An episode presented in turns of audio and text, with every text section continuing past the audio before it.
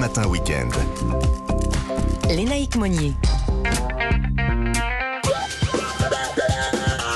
Mathieu Alterman qu'on retrouve chaque week-end sur Europe 1. Bonjour Mathieu. Bonjour. Alors ce matin, vous nous criez tout votre amour pour Sophie Marceau, qui en plus a une double actu. hein. Sophie Marceau est simultanément à l'honneur à la Cinémathèque qui lui consacre une rétrospective et également dans les salles avec un nouveau film, Une femme de notre temps.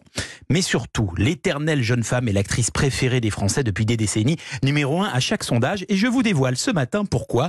C'est le rapport de son œuvre visuelle à la musique qui crée ce cocktail détonnant. Ouais, ça c'est un peu périlleux là, non? Voyez Ouais, donc, ouais, quand même. hein. voyez donc, révélation avec la boum en 1980, les naïcs. Et la boum, Et la boum, c'est cette chanson. Confirmation avec la boum 2 en 1982, ce qui nous évoque ceci. Les yeux de Patrick Cosso. L'adolescente devient une femme qui s'affirme avec l'étudiante en 1988 et le son qui l'accompagne.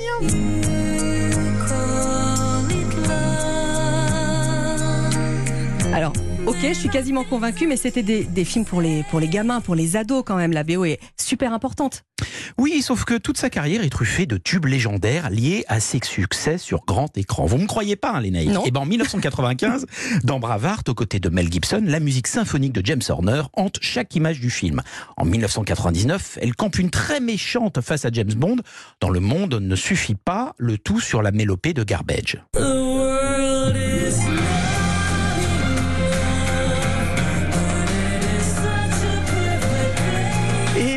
Succès de LOL en 2009 est indissociable du All Right de Supergrass.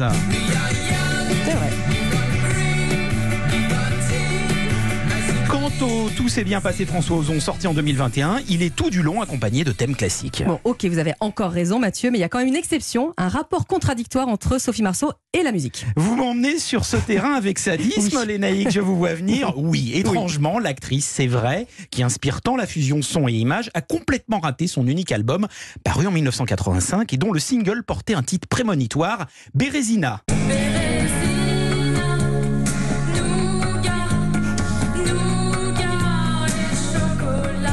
Alors certes aujourd'hui hein, nous en rions hein, et elle aussi euh, je pense, mais exister tant par le son, c'est aussi faire porter sa voix avec courage. Et c'est pour cela que mademoiselle Marceau est toujours tant aimée après 42 ans de carrière, c'est qu'elle n'a rien d'un mime. Merci beaucoup, Mathieu. À demain. À demain.